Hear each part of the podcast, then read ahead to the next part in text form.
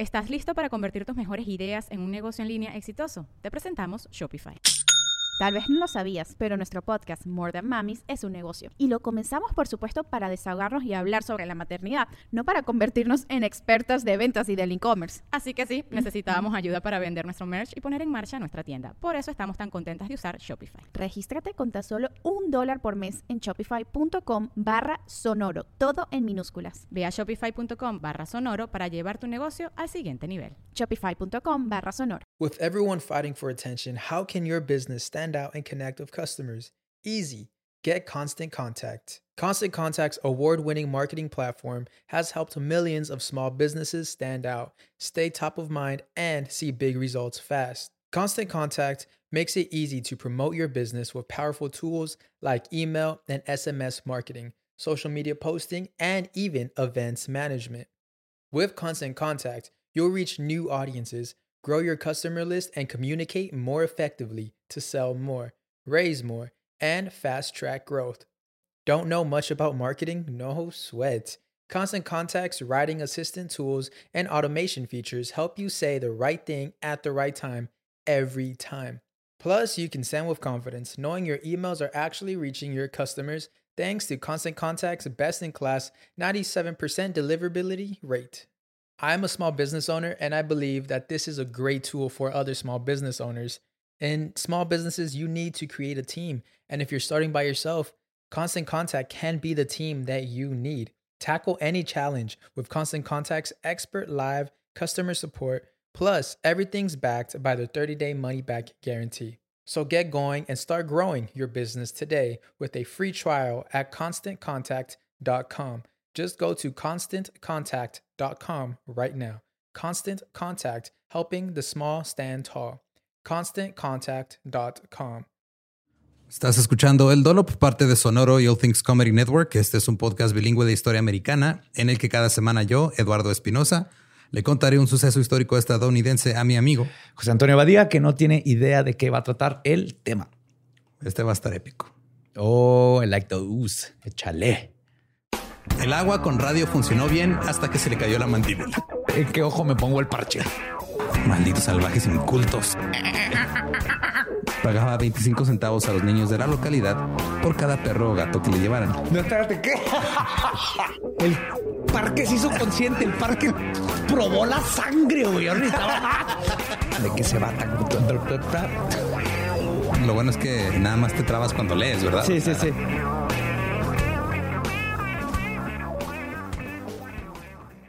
11 de mayo de 1861. Frederick Russell Burnham nació en Minnesota. Un año después, de, en su cabaña de troncos donde vivía, sus padres vieron cómo el cielo se ponía rojo cuando los indios Lakota incendiaban un pueblo cercano, los nativos de Lakota. Cientos de personas murieron.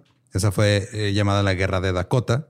El padre de Frederick, Erwin, era, Edwin, perdón, era un ministro presbiteriano y como buen ministro se abasteció de municiones por si las dudas. Claro. Yes, contra los nativos que les quitamos sus tierras. Así es. Estoy defendiendo mi tierra. Un año después, Edwin andaba haciendo cosas, estaba ausente y la madre de Frederick, Rebecca, estaba parada en la puerta cepillándose el cabello porque eran los 1800. Era así pasabas el tiempo. Era antes. la calistenia de los tiempos. ¿Cuál yoga? Sí. Cepillabas el cabello 100 Al- veces. Alcanzó a ver cómo algunos guerreros Lakota salían del bosque, pensando rápidamente y sabiendo que no sobrevivirían si se llevaba a Frederick de dos años con ella. Lo metió una pila de, de maíz recién cortado, le dijo que se quedara callado y no se moviera, y salió corriendo. Pasó la noche en la casa de un vecino que vivía a 10 kilómetros de distancia, y luego regresó por la mañana. La cabaña estaba completamente quemada, pero ahí estaba Frederick de dos años, donde se quedó sentadito y todo. No se movió. No se movió. El maíz estaba lo suficientemente verde como para que no se prendiera. Y se salvó. Siete años después, el padre de Fred se perforó un pulmón. Así que agarró a toda la familia, se fueron a Los Ángeles para que el clima cálido le ayudara. Porque eran los antibióticos, era la Eh, cirugía de, de la California, época. en la playita. Pero aún así no duró mucho. Murió un, un par de años después de que llegaron a California. La mamá de Fred regresó al este, pero Fred dijo yo aquí me quedo. Y se convirtió en un este, mensajero para Western Union. Y por mensajero me refiero a que entregaba telegramas a caballo. Ok. Día y noche se la pasaba cabalgando, cambiaba de caballo según se iban desgastando los caballos, porque si los dejabas antes, así, ya ves que dijimos que los dejaste ahí muertos ahí en la calle, güey. Sí, sí, ya, ya se le echaron las bujías, compra otro caballo. Eh, Fred tenía 13 años. A los 14, algunos miembros religiosos de su familia estaban preocupados de que se iba al infierno. Así que le dijeron, vente a vivir con nosotros a Iowa. Y se fue un rato, pero lo deprimía la vida aburrida en un pueblo pequeño. Así que una noche se robó una canoa y se dirigió hacia el río Mississippi. Está cayendo muy bien este vato. De ahí se dirigió a Texas, se encontró con un grupo de frontiersmen, que eran estos hombres que vivían en la parte que todavía no estaba poblada, que eran las fronteras en ese entonces. Y se les unió. Un viejo explorador se hizo su mentor, le cayó bien Frederick y dijo, ah, te voy a enseñar a ser explorador. Lo empezó a entrenar, güey. Qué vergas tiempos. Y para entrenarlo lo llevó a un viaje de seis meses por el desierto. Wow. Fred se convirtió en un gran explorador. Luego se enseñó a sí mismo a disparar. Practicó una y otra y otra vez hasta que logró aventar un corcho al aire y dispararle antes de que se cayera. No mames. Con las armas de los 1800, güey, que Sí, sí, sí. un revólver ahí. Que aparte era revólver de un... O sea, tenías que jalar el gatillo cada vez que disparabas. Simón. No era automático. Plac, plac, plac. Y lo más difícil de ser un explorador era acostumbrarse a estar solo. La segunda cosa más difícil era lidiar con el hambre. Fred llegó a ver el estómago como la parte más débil del hombre. A causa de esto, decía, güey, ¿por qué tengo que estar comiendo pinche estómago? Tiene, razón. Cuando Fred comenzó a trabajar como explorador, ya sea protegiendo campamentos mineros o vigilando a los buscadores de oro, como que empezó a tener dificultad comiendo alimentos normales. Primero porque no podías este, cocinar cosas al fuego, porque si te veían de lejos los, los nativos americanos iban y te mataban. Oye, o, o los mismos animales también llegaban y te chingaban. Entonces, Ok. Lo que hacía era agarraba carne seca de ciervo Ajá. y la martillaba hasta que se hacía como un fino polvo y luego lo mezclaba con agua y se hacía como sus pastelitos y sus barritas de carne seca. O sea, este mazapán de machaca. Eh, más tarde, cuando fue a la guerra en África Oriental, ¿Qué? sí, de repente dijo, ¿sabes qué? Ya me cansé, voy a ir a la guerra en África Costa Oriental. el desierto pedo". de allá, a ver. Pasó 10 días sin comer verduras porque vio que un miembro de la tribu local así lo hacía. Dijo, ah, este güey sabe qué pedo, voy a copiar su dieta. Solo comió una mezcla de tres partes de leche y una parte de sangre de buey. Y esa la obtenía directamente del cuello del buey. Ah, sí he visto que les pican en el cuello y luego le pegas como vampirito. Escribió en su diario, cito, el hombre que está atado a una sola dieta está irremediablemente discapacitado. Se puede entrenar el estómago del hombre para que se adapte a muchos usos extraños. Bárbara de Regil. si estás escuchando esto, no vas a empezar a vender sangre de buey con leche cabra bronca. Eh, Fred pasó algún tiempo así, tratando de hacerse rico en la tierra del oro. No ganó mucho, pero sí ganó lo suficiente como para enviar a buscar a la chica que amaba que vivía en Iowa. Se la mandó traer, se casaron, se mudaron a Pasadena, California, y él trató de convertirse en un hombre de familia común. Se puso a cultivar naranjas, pero no estaba acostumbrado a una vida normal. Claro que no, es un hombre de la frontera. Soñaba con África, decía que lo llamaba. Ahí en lo que se conocía como Cape Colony, lo que después se convertiría en Sudáfrica, estaba el primer ministro llamado Cecil Rhodes. Fred admiraba a Rhodes y pensó que necesitaría un buen explorador, entonces dijo, ¿sabes qué? Mi amor, vámonos, agarra a nuestro chavito, nos vamos a ir a Cape Colony, a Sudáfrica. O sea, desde California se fueron hasta Sudáfrica. Fuck. En Lo enero. más conocer el, el, el- el currículum, ¿no? De un explorador. Sí. Así de, ¿Sabes qué hay allá? Eh, no. Yo puedo ir a ver qué hay allá y luego vengo y te digo, güey. Uh. Yo he visto más de seis cosas que no sabían que habían allá. Yo fui y vine y les dije a todos que había allá. Ahí está. Eh, luchó en diferentes países africanos porque pues, estaban ahí, había guerras, todavía están peleando por territorios. Ajá. Contra los Zulu. Es lo único que me sé porque vi la película. Tuvo una hija que desafortunadamente murió durante una plaga que arrasó la ciudad en la que estaba durante un asedio. Fred estaba ah, peleando, él estaba en una, una batalla cuando se enteró. Estaba devastado y poco después de que se enteró recibió información crítica sobre el enemigo. Se enteró que el líder y comandante religioso estaba escondido en una cueva. Fred fue enviado para asesinarlo. Dice que él se coló en la cueva y le disparó en el corazón mientras pensaba en su hija. Y huyó de la cueva antes de que los hombres del comandante pudieran atraparlo. Y luego huyó de la zona. Y luego le agregó ninja a su currículum. Solid Snake. Y conforme iba avanzando por algún pueblo cercano al enemigo, les prendía fuego. Es una, digo, es una manera, creo que un poquito Está súper épico. Digo, ajá, qué- épica de vengar la, la muerte de tu hija. Malos pero contra malos, todo el Sí. mundo perdió ahí, pero Fred regresó a Estados Unidos a la edad de 36 años. Trató de encontrar oro nuevamente, esta vez en Alaska. espérate, todo eso lo hizo antes de los 40. Sí, güey. O sea, este güey es, era menor que, que tú, está a un año que yo, güey, y ya había ido a África y había Matado al ya. jefe de la tribu, no sé qué, quemado todas sus aldeas y perdido una hija en una guerra. Eh, Déjame, mando un tweet para no sentirme mal. Estando en Alaska, le admitió a un amigo suyo que extrañaba la acción en África y que esperaba no perdérsela si la pelea comenzaba de nuevo. Y así fue. El nuevo comandante británico le pidió que regresara. Esta fue la segunda guerra de los Boer. El explorador principal de los Boer, conocido como Black Panther, ¿Es neta? es neta. Era descrito como una antorcha de odio que camina, vive, respira, mata y destruye. ¡Cabrón! Ese, ese era su adversario. güey. Entonces Fred pasó todo el conflicto tratando de matar a Black Panther y Black Panther tratando de matar a Fred. güey. Ok. Entonces Hay que Fred era el, el universo encontrado de Hugh Glass y este güey. Simón. Empezar Era- a hacer hubieran todo. sido mejores amigos. güey. Ajá. Y Fred eh, era enviado a infiltrarse constantemente en tierras enemigas para tratar de sabotearlos como fuera posible. Una vez dentro de una de estas misiones se escondió dentro de un agujero de oso hormiguero durante dos días. Te aseguro que contó y el oso hormiguero. ¿Qué onda, compa? Me hice amigo del oso hormiguero y me enseñó a comer las termitas rosas. Son las más ricas. Yo le enseñé a hacer carne seca de hormigas. en otra ocasión flotó río abajo disfrazado de vaca muerta. O sea, agarró la piel de la cabeza de la vaca güey, y se hizo. Bueno, era, creo que nada más era la piel de la vaca. Y o sea, pues, se veía así como que todo estaba llena de sangre y carne y todo. Cortó dos agujeros para ver, poner los ojos y luego se puso a flotar río abajo en un pedazo de, de este de tronco. Oh, los Navy SEALs no saben nada. Nope.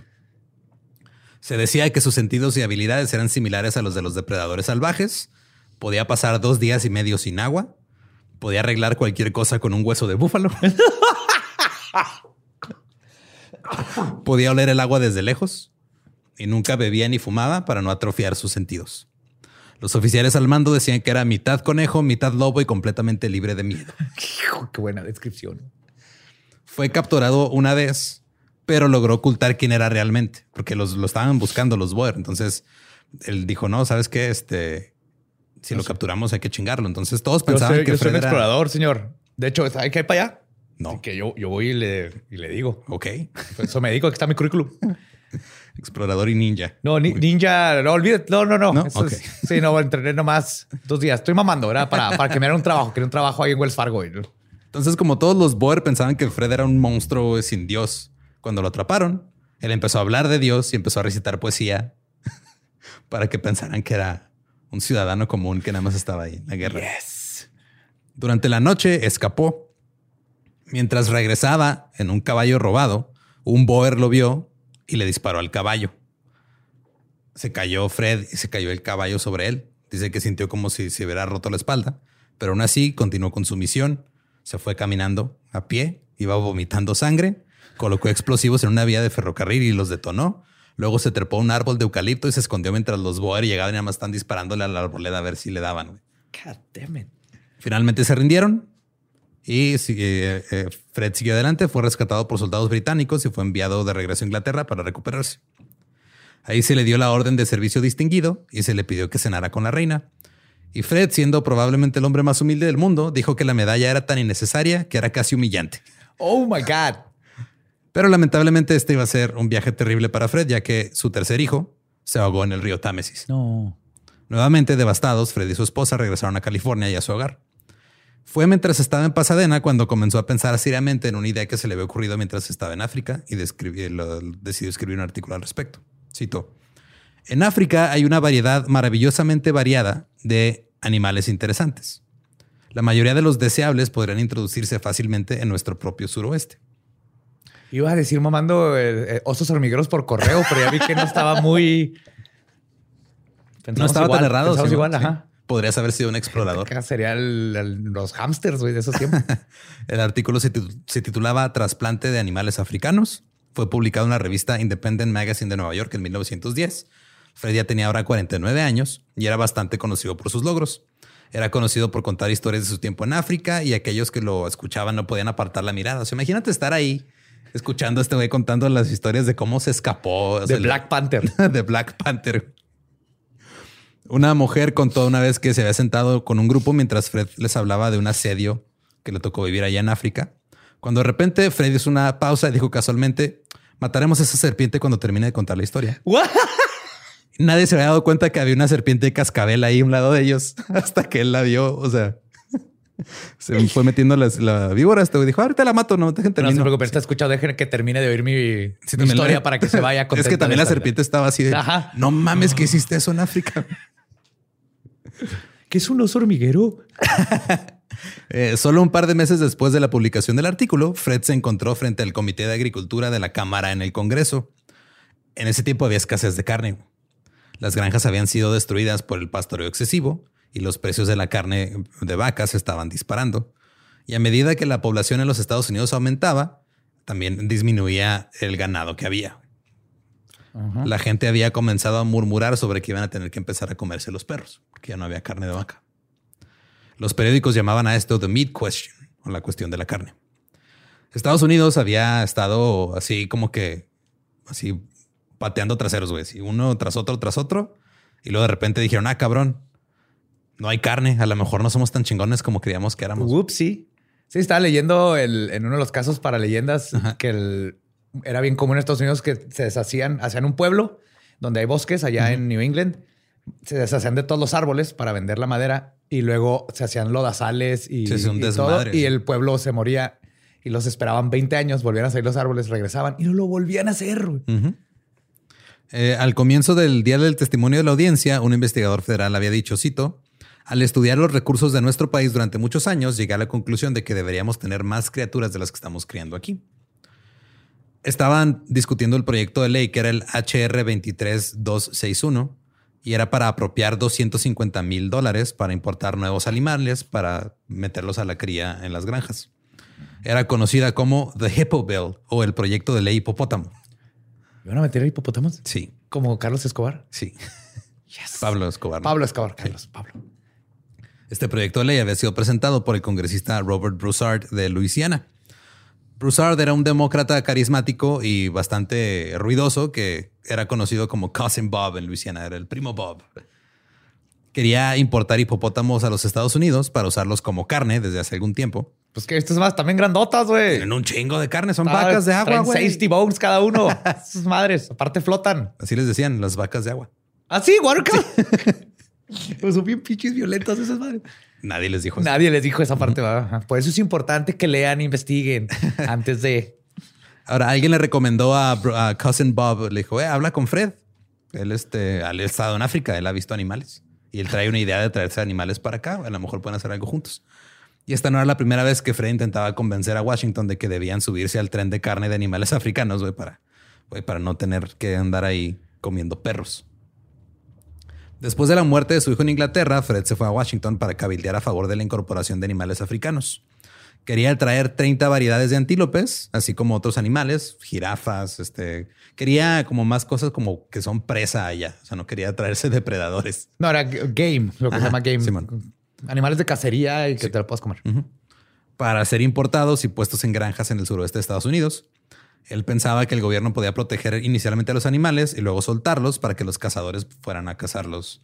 Ajá. este, y aumentar el suministro de recursos de la nación. Ah, pues se acabaron todos los búfalos, ¿verdad? Hijos de su pinche madre, sí.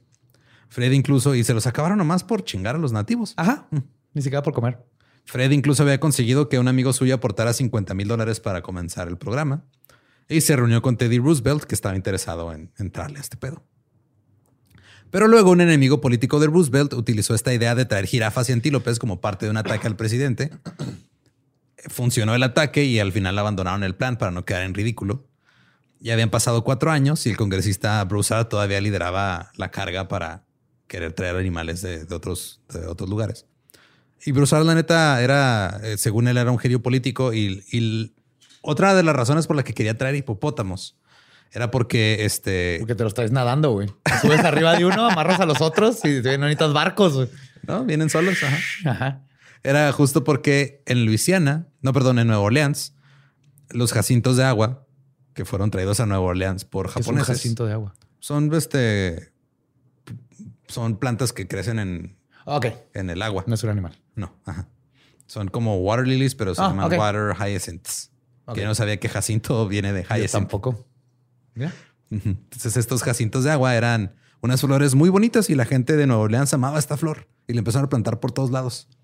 Pero luego la flor se convirtió en una plaga. y este comenzó a proliferarse por todos lados porque se reproduce sexualmente. Comenzaron a extenderse por todos los, o sea, todos los cuerpos de agua que encontraban, ríos, arroyos, lagos y tapaban así prácticamente todo. Tapan la luz, tapan la fotosíntesis. Ajá. Para cuando Broussard presentó el proyecto de ley del hipopótamo, ya las flores habían arruinado las cosas en Luisiana y Nueva Orleans por 10 años. Ya había rutas mercantiles que no eran transitables por los barcos. Las flores se apoderaban de ríos y de arroyos y de humedales y de todo. Consumían el oxígeno, los peces se morían. Los pescadores estaban yendo a la quiebra. Ay, pero se ve bien bonito. ¿Ya viste mi charquito allá afuera, mijo? Entonces, este güey quería traerse hipopótamos Para que se comieran para las que se comieran las flores. Claro. Y luego los, nosotros nos íbamos a comer los hipopótamos. Ahí está. Full circle. No, no nos pasa lo de los Simpsons. no, No hay falla en este No va a haber problema con que traigas hipopótamos. No, a- que matan a más personas en No. África que cualquier otro animal. No.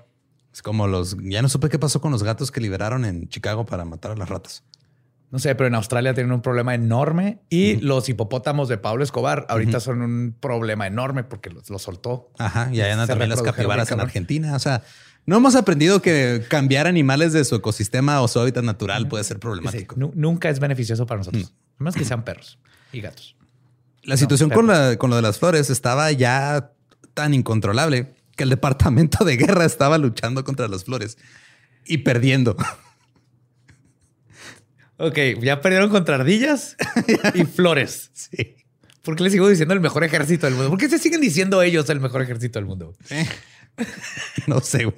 El- te- puedo matar a otro cabrón bien pelada, güey. No los mandes contra flores porque estas hijas de su pinche madre. Sí, o sea, iban, iba al ejército, limpiaba un arroyo o algo y luego ya estaba lleno otra vez de flores al poco tiempo. güey. Un investigador veterano de la Oficina de la Industria Vegetal del Departamento de Agricultura, que se llamaba Irwin, testificó que los hipopótamos eran una doble victoria, porque los hipopótamos iban a comer las flores y luego los, los estadounidenses iban a comer a los hipopótamos. Así se resolvía la cuestión de la carne. Yes. Irwin afirmó que nadie comía hipopótamos porque nadie les había dicho que se podía. Apenas te iba a preguntar, ¿se come el hipopótamo? Creo que... Él nada más dijo, ah, sí se puede. Nomás que como no nos habían dicho, pues Claro, de hecho yo vi que tienen 60 bones cada uno y flotan. Y él vio la cuestión de la carne como una prueba de eh, la resolución y el poder de Estados Unidos. Era para, era cuestión de defender la libertad y la forma de vida. Así como algunas generaciones de estadounidenses estaban llamadas a ir a la guerra, esa generación estaba siendo llamada a importar hipopótamos y comérselos. Vamos a comer los tres hipopótamos, si no, eres parte del problema. Cuando Fred testificó, dijo que se le, le parecía extraño que solo comiéramos vacas, cerdos, ovejas y aves de corral. ¿Por qué dejamos de importar animales ahí? O sea, ¿por qué este, no podemos comer otra cosa? A ver, cabrones, allá en África tienen gallinas de dos metros de alto, que de hecho las puedes montar. y Porque saben sí, rico. ajá. Avestruz y sí sabe rico. Y les puedes morder el cuello y nomás este, les chupas poquita sangre, Y, te sirves uf. un vaso de leche y andas chingón por tres días. Dijo que con el tiempo podríamos hacer barbacoa de hipopótamo igual que barbacoa de vaca. Yes. Y Fred fue muy persuasivo. Cuando Fred terminó su, su testimonio, Broussard llamó a un testigo más a hablar a favor de traer carne de otros lados. Coronel Fritz Sanders. Duquesne, Ah, ok. mejor conocido como Black Panther. What? Ahora, Plot twist. No lo vi venir, güey. Bien hecho, bien hecho. Lo dejaste allá y asumí que. ¿Qué estaba haciendo Black Era Panther? Black Panther, mejor, o sea, su nombre real era Fritz, pero yo le voy a decir Black Panther. Es Black Panther, chingón ese. sí. Había nacido en Cape Colony en diciembre de 1877. Él creció en una granja con otras familias Boer. Su padre era cazador. Cuando Fritz era niño, había visto repetidamente a los cazadores regresar con hipopótamos porque eran los animales más fáciles de matar. Se dividían la carne entre las familias y luego Fritz recogía la grasa y la vendía a fabricantes de jabón. Después fue, fue, fue enviado a una escuela militar en Europa cuando era adolescente. Fritz era un hombre guapo, mujeriego y con mucha confianza en sí mismo. Estaba allá cuando su padre le dijo que regresara y luchara contra los británicos en la Segunda Guerra de los Boers. Ahora, muchos Boers que pues, eran inmigrantes, este, me parece que venían de Países Bajos casi todos. Ok. Y luego ya Boer se convirtió como un- un- en un término para toda esa gente que estaba asociada a ellos. Este, fueron enviados a campos de concentración los Boers, mientras soldados como Fritz formaron pequeñas unidades guerrilleras. Fritz fue capturado dos veces. En ambas ocasiones escapó. La segunda vez que fue capturado fue enviado a Lisboa. Escapó y se fue, pero no antes de haber tenido un amorío con la hija del carcelero. ¡Ah! ¡Yes! ¡Black Panther! Luego se fue a Inglaterra. En Inglaterra les dijo, ah, yo soy un desertor Boer. Se unió al ejército británico, lo enviaron de regreso a África y estando ahí, se unió de nuevo a los Boer. ¡Puta madre! Y estos dos hombres eran Black Panther. Contra Fred. La neta, ahí sí Fred le hizo falta un apodo chingón. Sí.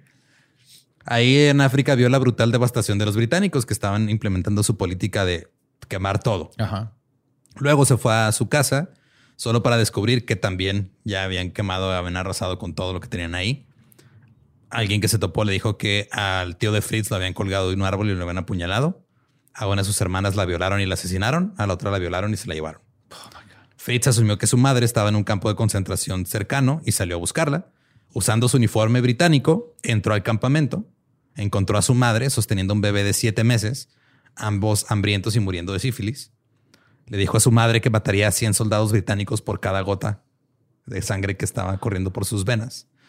Mientras se alejaba cabalgando el campo de concentración, el vestido de soldado británico pas- pasó junto a dos soldados br- británicos, los saludó, luego les disparó por la espalda, se bajó del caballo y les pateó la cara. Oh my God. Directed by Quentin Tarantino. Al final de la guerra, Black Panther fue capturado nuevamente, fue enviado a las Bermudas, con las manos y los pies atados todo el camino, porque ya sabían lo que podía hacer. Llegando a Bermudas, se, se escapó, se dirigió a una ciudad portuaria llamada Hamilton y ahí se convirtió en proxeneta. Él manejaba una prostituta que se llamaba Vera, pero en realidad lo que quería hacer era conseguir información sobre eh, lo- los- las embarcaciones que llegaban o este todo Lo usaba pedo. como las espías rusas Ajá. que usan para. Entonces usó a Vera de espía y después de enterarse de que un yate privado iba a partir hacia Baltimore, ¿Estás listo para convertir tus mejores ideas en un negocio en línea exitoso? Te presentamos Shopify. Tal vez no lo sabías, pero nuestro podcast More Than Mamis es un negocio y lo empezamos por supuesto para desahogarnos y hablar sobre la maternidad, no para convertirnos en expertas de ventas y del e-commerce. Así que sí, necesitábamos ayuda para vender nuestro merch y poner en marcha nuestra tienda. ¿Y cómo suena con Shopify? Llegó otra venta. Shopify es la plataforma de comercio que está revolucionando millones de negocios en todo el mundo. Ya seas un emprendedor desde tu casa o desde donde sea, Shopify es la única herramienta que necesitas para iniciar, administrar y hacer crecer tu negocio sin dificultades. Con Shopify puedo gestionar pedidos, envíos y pagos desde cualquier lugar, brindándote toda la información y estadísticas de tus ventas al detalle. Regístrate para un periodo de prueba con tan solo un dólar al mes en shopify.com barra sonoro, todo en minúsculas. Ve a shopify.com barra sonoro para llevar tu negocio al siguiente nivel. Shopify.com barra sonoro. Black Panther se coló al barco. Se escondió en una bodega. El dueño lo encontró. Pero Black Panther, siendo carismático y chingón, se ganó su confianza Y le lo se "Ah, acostó con él. casi, casi, güey. Le dijo, ah, pues únete al viaje, vente. Y, o sea, ya vamos, güey. Pues, pues, ya me caíste chido, vente, vamos a disfrutar el viaje juntos. Eh, Black Panther llegó al suelo estadounidense el 4 de julio de 1902. Se dirigió a Nueva York, consiguió un trabajo vendiendo periódicos, luego se convirtió en reportero. Siete años después terminó reuniéndose con Teddy Roosevelt, tal como lo había hecho Fred antes. Roosevelt estaba planeando un viaje de caza a África y al buscar hombres que habían cazado ahí se encontró con Black Panther. Roosevelt se fue de cacería y fue una gran historia en Estados Unidos. O sea, todo el mundo, todos los periódicos están hablando de la cacería de Roosevelt en África. Ahí se le ocurrió a Black Panther escribir unas columnas indicadas tituladas A la casa de Roosevelt. Luego reunió todas las historias, hizo un espectáculo y se lo llevó de gira. Porque lo que hacías antes, pues, Hacer stand-up. ajá, básicamente. Era, pues no había cine, no había, apenas estaba empezando. Si te llevas tus historias. Ibas y las contabas. Da la casualidad de que estaba en Washington haciendo su espectáculo cuando Bruce le dijo, vente, güey, vente al comité. Ahora, Black Panther sabía que esta era una oportunidad para que la gente fuera a su show también. Así que contó algunas historias. Entre las cosas que dijo, dijo que era muy fácil domesticar a un hipopótamo. Nomás ¿Qué? que nadie les ha preguntado, pero es bien fácil. Pregúntale, eh, hipopótamo, ¿Quieres vivir en una casa? Y ah, claro, güey. Hay muchas plantitas que nos está partiendo la madre el ejército. no, yo me las como. Excelente. Ver, nomás hay que preguntarle. Dijo que los hipopótamos bebés se podían alimentar con, un biberón, como un bebé humano, y que incluso los puede sacar a caminar con correa. Dijo que no era absolutamente nada peligroso, que la carne era deliciosa, que era espléndida comida, y dijo que los boers lucharon bien durante las guerras porque se alimentaban de hipopótamos. También dijo que deberían conseguir antílopes, jirafas y elefantes, porque pues todos eran buenas elefantes. Sí, eran buenos alimentos. Su testimonio fue una completa farsa, la neta el güey estaba mamando. Pero todo el mundo dijo, güey, Black Panther es lo mejor. Claro, este güey, Black Panther. La prensa se volvió loca con la idea. El Chicago Tribune escribió un artículo sobre la audiencia. Lo imprimió justo encima de un artículo sobre un famoso restaurante de carnes que había subido los precios porque había menos este, disponibilidad de carne. Oh, clever. Casi todos los periódicos usaban citas de Fritz. El Washington Post escribía que era solo cuestión de tiempo antes de que comenzaran los envíos de hipopótamos a los Estados Unidos. También decía que desde que aprendimos a comer cangrejos y ostras, también podríamos comernos esa bestia regordeta y hermosa que tiene una sonrisa como una chimenea a la antigua. Ay, no. si te vas a comer un animal, no te lo vas a, imaginar adorable antes de cocinarlo. No, por favor.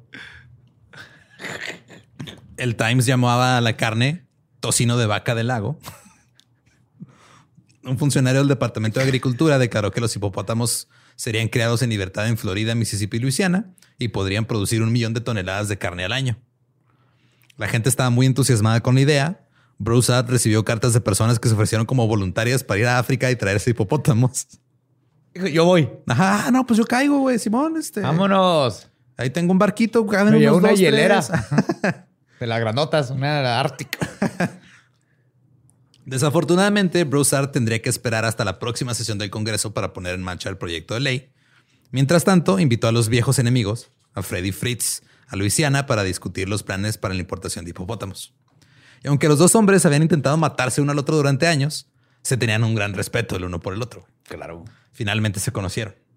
Fred pensó que el proyecto del hipopótamo limpiaría a Black Panther de sus errores pasados y lo pondría en el camino correcto. Incluso escribió en su diario que era uno de los hombres más notables que había conocido. Qué bonito. Juntos, los tres hombres comenzaron a planificar la New Food Supply Society, se empezaron a enviar cartas de ida y vuelta, discutiendo cómo hacer las cosas. Pero Fritz era el hombre que hacía la mayor parte del trabajo. Después de una audiencia, fue enviado a Luciana en una misión, en una, misión de investigación. Y este, pero Fritz él estaba huevado que ya lo de importar hipopótamos y, vender su carne fuera como su trabajo de tiempo completo. Y la neta también importaba mucho que le dieran crédito por la idea. Pero pasaba el tiempo y no pasaba nada. Aquí fue cuando se topó con la burocracia. en octubre, el New York World publicó un artículo que acreditaba la idea de la importación de hipopótamos a un hombre llamado Frederick Holder. Holder era un pescador. Fritz vio esto y se enojó. Les envió copias del artículo a Fred y a Broussard y les exigió que enviaran una corrección a la prensa. Porque Fritz, por encima de todo, quería crédito y fama. Claro, ese güey ni ha ido a África. Ese güey no se ha escapado de las Bermudas ni le ha disparado a soldados británicos por la espalda. Exactamente. Ahora las cosas parecían enfriarse. Ya la gente como que estaba perdiendo el entusiasmo por la carne de hipopótamo. Fue como el agua de chía y eso. O sea, nomás duró un poquito la moda. Y ya. Ah, o el pumpkin spice nomás dura en octubre. Pero Fritz no quería dejarlo ir.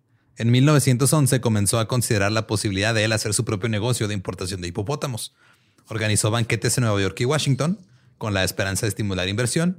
Ahí sirvió sopa de gacela y croquetas de hipopótamo para que les vieran que sí sabían chido. O sea, ¿les dio la comida del hipopótamo a la gente? Ajá. O sea, les dijo, mira, aquí está eh, la presa y aquí está el depredador. Cómete ambos. y dame dinero. ¿Funcionó? Y acá tenemos hipopótamos pintaditos, rosa, azul y morado. Se les va a morir como en tres días, pero esto es gratis. Estudió la idea también de traer elefantes a Sudamérica y venderlos. Eh, también estuvo a punto de realizar un, truco publicitario como para jalar gente inversionistas este, para una empresa de cerillos. Que la neta está, está bien vergas, güey. Yo sé que hubiera, te hubiera gustado. Iba a traerse llamas de Perú. Yes. Ya. Ok. Ok. Ok. Y luego iba a llevarlas, este, o sea, iba a conducir el rebaño desde Nueva York hasta Ohio. Al final no se logró, pero ese era su plan. para promocionar una marca de cerillos, iba a traerse llamas de Perú. Güey, funciona, güey. De repente llegó la noticia de que Teddy Roosevelt estaba planeando otro viaje para ir a cazar, esta vez al Amazonas. Fritz vio otra oportunidad, buscó inversionistas que le ayudaran a producir una película, ya estaban empezando a, a salir películas. Su plan era ir al Amazonas, filmar lo que iba a ver Roosevelt cuando llegara ahí, como para promocionar de, eh, miren, esto es lo que va a ver el, este Roosevelt cuando ande acá, ahora también lo pueden ver ustedes, plebeyos que andan aquí en el Que cine. no pueden viajar, ajá. Como el presidente. Ajá. Y luego iba a narrar la película, porque pues no había, eran sin sonido, güey. Entonces él iba a estar narrando lo que, lo que veían. Obtuvo fondos de una compañía cinematográfica y también de la compañía de, de llantas Goodyear, porque le, estaba, le dijeron, ah, mira, si vas y encuentras cacho en el Amazonas, nos avisas. Oh, oh. Pero justo después de que se fue al Amazonas, estalló la Primera Guerra Mundial. Fritz no estaba contento de que Estados Unidos se mantuviera al margen. Quería que Estados Unidos se uniera, se uniera a la batalla. Si él quería volver a la pelear, güey. Sí, él quería que Estados Unidos se uniera a Alemania y peleara contra Inglaterra. Oh, bueno, pues sí es que odiaba a Inglaterra. Ajá. Todavía tenía un odio por los británicos por las guerras Boer. En Brasil, Fritz fue al consulado alemán, se ofreció a ser espía y saboteador. A partir de ese día vivió una vida llena de nombres, seudónimos y alias. Entre ellos Frederick Barron, eh, el coronel Bessin, F. Krabs, el coronel Marquis de Kens, Fred Bagents, J.Q. Farn, Sabo, Von Guttard, Bam Dam, Buñuelos. Van Damme. Ajá, Bam, con, ajá, con o sea, Ah. V-A-M. Van Bam Damme. Dam, Ajá. ajá. Buñuelos, que o sea, era bañuelos, pero está mal escrito. Ajá. Este, y Jim. Pasó mucho tiempo en los muelles de América del Sur, disfrazado. Siempre andaba, este, tenía también otro De vaca esos- muerta. no, este no se disfrazaba de vaca muerta. Este güey se disfrazaba de un señor encorvado con gafas gruesas que se hacía, se llamar a sí mismo Frederick Fredericks. Ya, la amo a este hombre. Pasaba el rato en bares y ofrecía dinero a los marineros ingleses para que les llevaran raros bulbos de orquídeas a Inglaterra a sus amigos. Dijo, mira, tengo este bulbo de orquídeas y tengo un amigo en Inglaterra. ¿Se lo puedes llevar, por favor?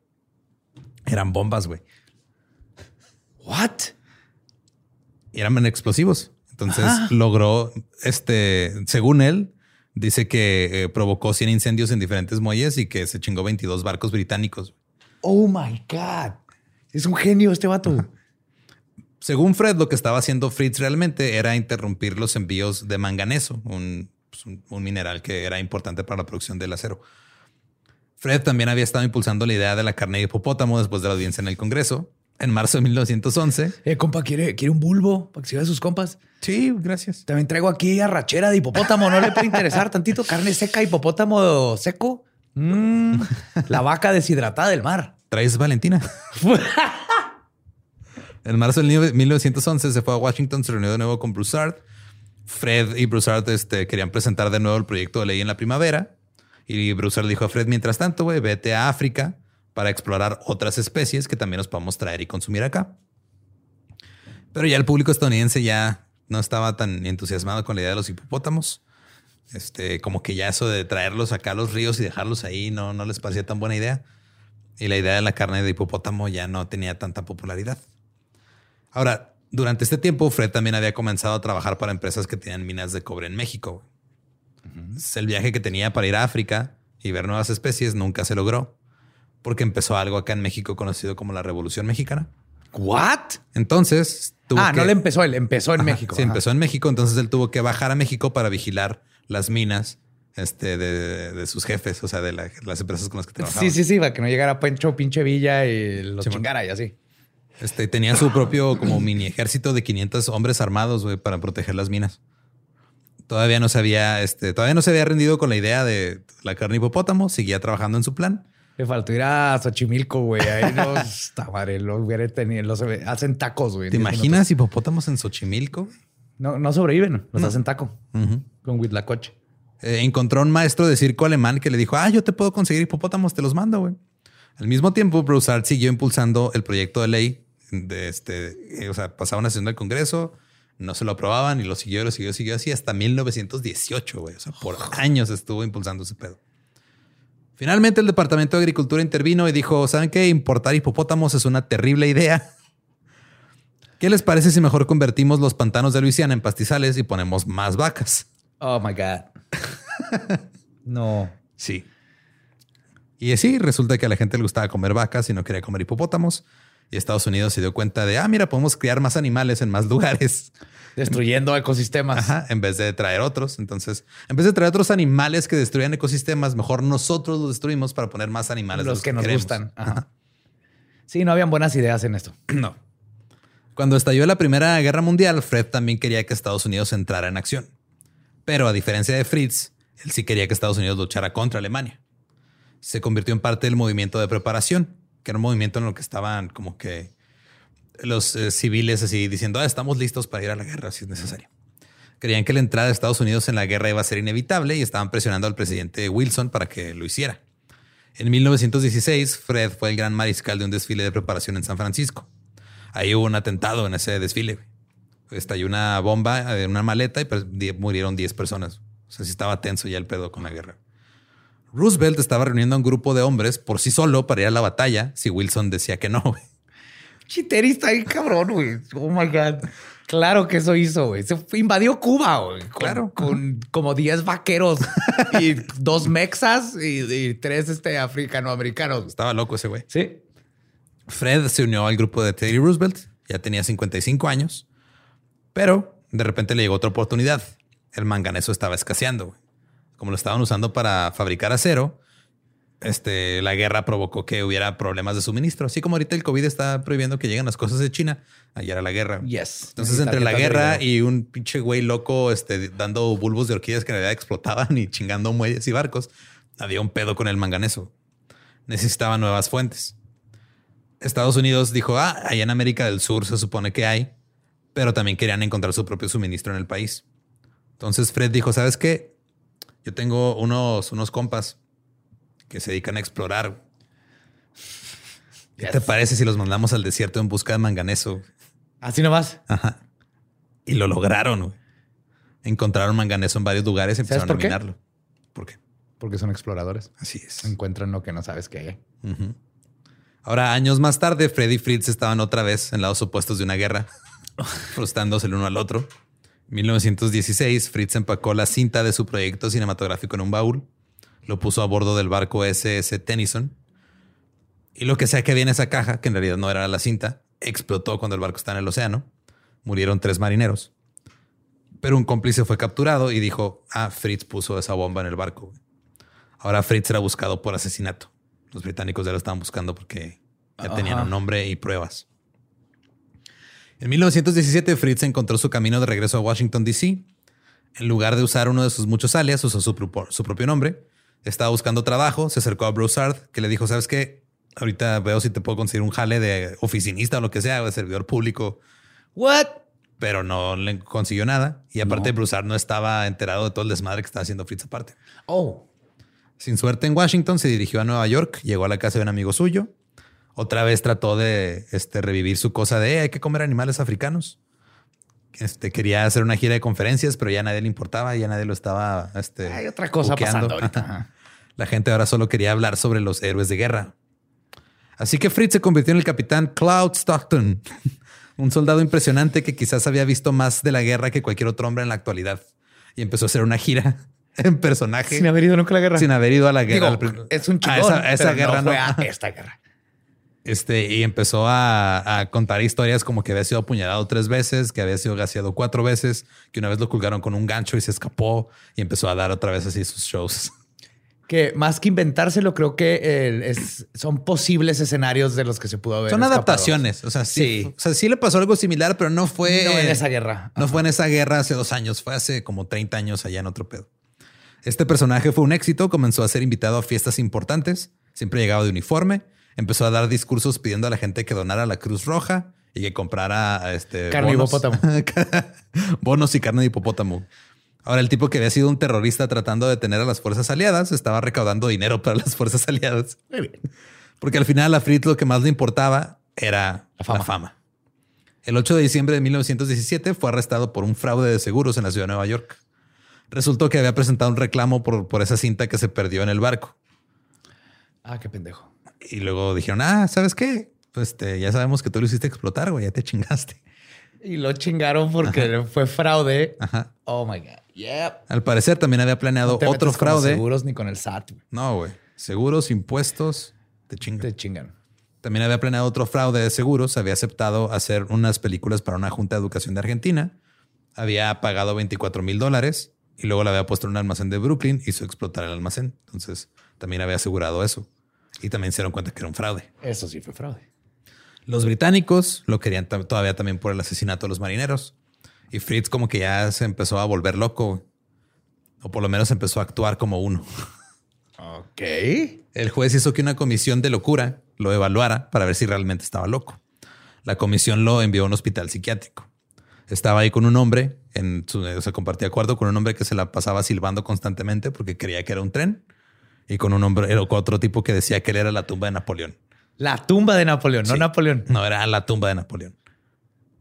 Eso dijo Fritz, mira, que esos eran sus compañeros de, de cuarto. Llegó la esposa de Fritz y se divorció de él. Este, ella dijo después, es obvio que se ha vuelto alemán. Fritz luego se derrumbó. verdes, que habla Heinz y baila raro. Luego en la corte, Fritz un día de la nada se, se cayó, dijo que estaba paralizado la cintura para abajo y que no sentía las piernas. Los médicos lo empezaron a pinchar con alfileres y no tenía reacción, no estaban pues, este, moviéndose ni nada. Fue enviado al hospital de Bellevue, donde poco a poco fue este, poniéndose cada vez más delgado. Y siempre dicen que estaba como deprimido, nada más se sentaba todo el día viendo los pájaros desde la ventana. Oh. Y luego un día escapó. ¿What? Resulta que había conseguido una sierra para metales y había, no había estado viendo este, pájaros por la ventana, había estado este, cortando los barrotes y había fingido estar paralizado durante siete meses. ¡Siete meses! Black Panther was back. Oh my God, Black Panther rocks. oh, one flew over the Black Panther's nest. Sí, güey, así dijo, ah, ya, volví. fue a México, luego fue a Europa, luego regresó a Nueva York. Este, por un corto tiempo vivió como un crítico de vaudeville llamado Major Fed Craven. Nomás era, hacía reseñas de espectáculos de vaudeville. Eso sí es lo más bajo que cayó, ¿eh? Hacerse crítico de arte. Luego desapareció nuevamente. El FBI lo estaba buscando y finalmente fue arrestado. Fue acusado de homicidio y de fuga pero el plazo de prescripción había expirado en los crímenes de guerra, así que Gran Bretaña no pudo extraditarlo por eso. Y luego el juez retiró el cargo de la fuga y quedó libre nuevamente. Yes. En la primavera de 1934, Fritz se convirtió en oficial de la inteligencia de la Orden del 76, que era una, una organización estadounidense pro-nazi. El FBI lo empezó a observar de cerca. Fritz sabía que lo estaban vigilando. En un momento detuvo un agente del FBI y le dijo, déjame de seguir. El 28 de junio de 1941, el FBI organizó una operación encubierta con un agente doble. O sea, ya en el 41 este güey tenía casi 70 años. Todavía andaba de espía. Y ya estaba ahí. Ajá, pro-nazi. Sirviendo, ajá. El FBI estaba en una habitación mientras que el agente doble estaba en otra. Fritz entró a la habitación y dijo, ¿dónde están los micrófonos?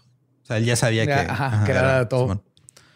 Y luego dijo, no, ¿sabes qué? Creo que sí estoy bien, estamos a salvo. Creo que esto es una operación doble y sacó este, empezó a sacar un chingo de, archivos que traía con él.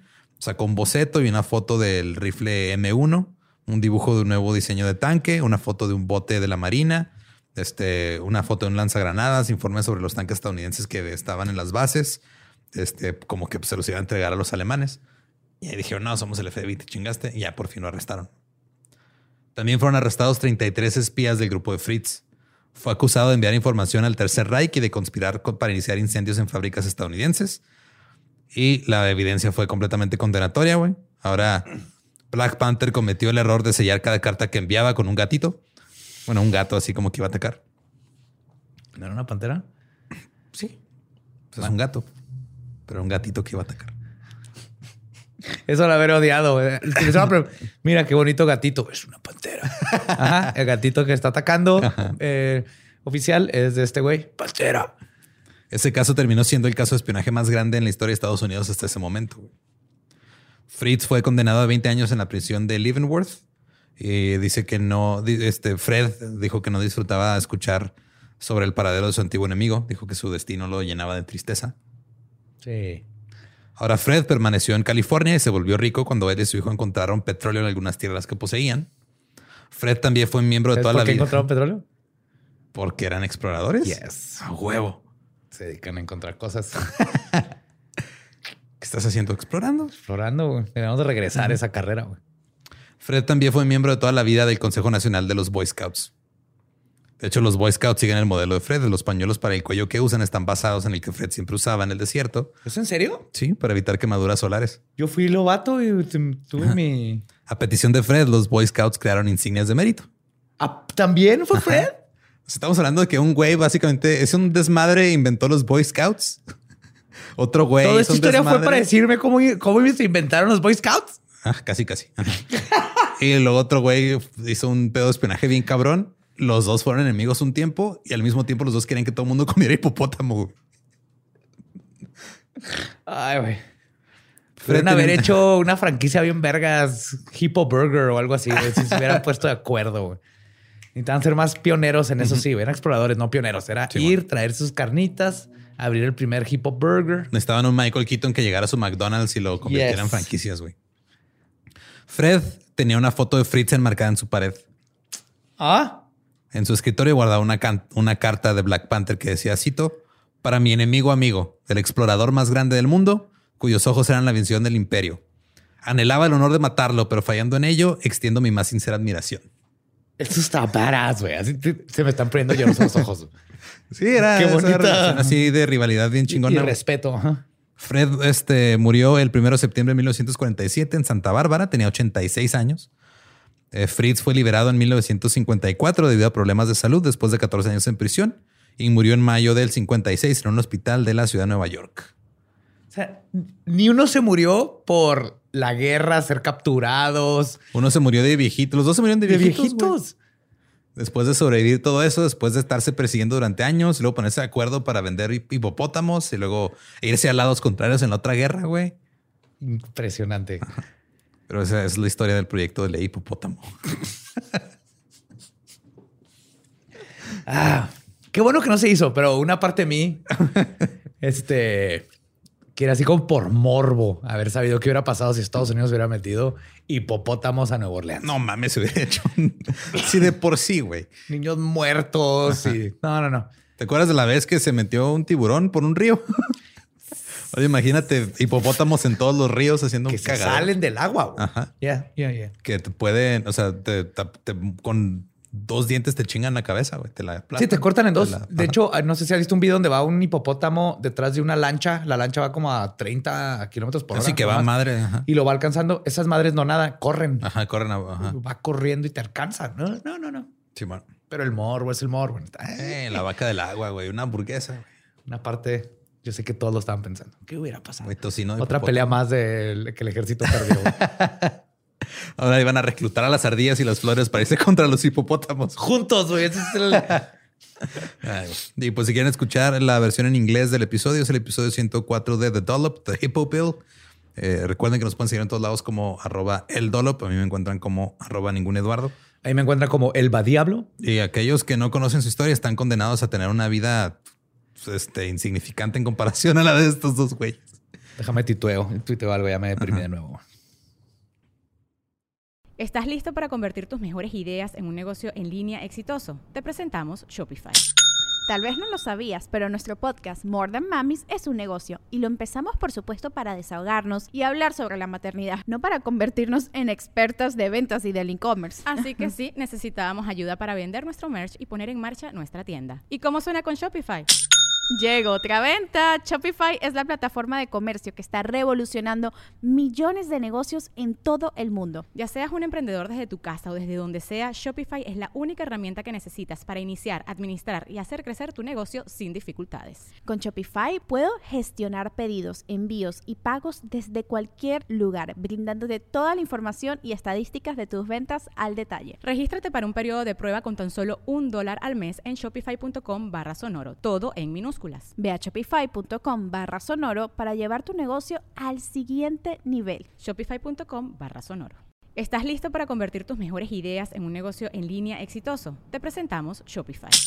Tal vez no lo sabías, pero nuestro podcast More Than Mamis es un negocio y lo empezamos por supuesto para desahogarnos y hablar sobre la maternidad, no para convertirnos en expertas de ventas y del e-commerce. Así que sí, necesitábamos ayuda para vender nuestro merch y poner en marcha nuestra tienda. ¿Y cómo suena con Shopify?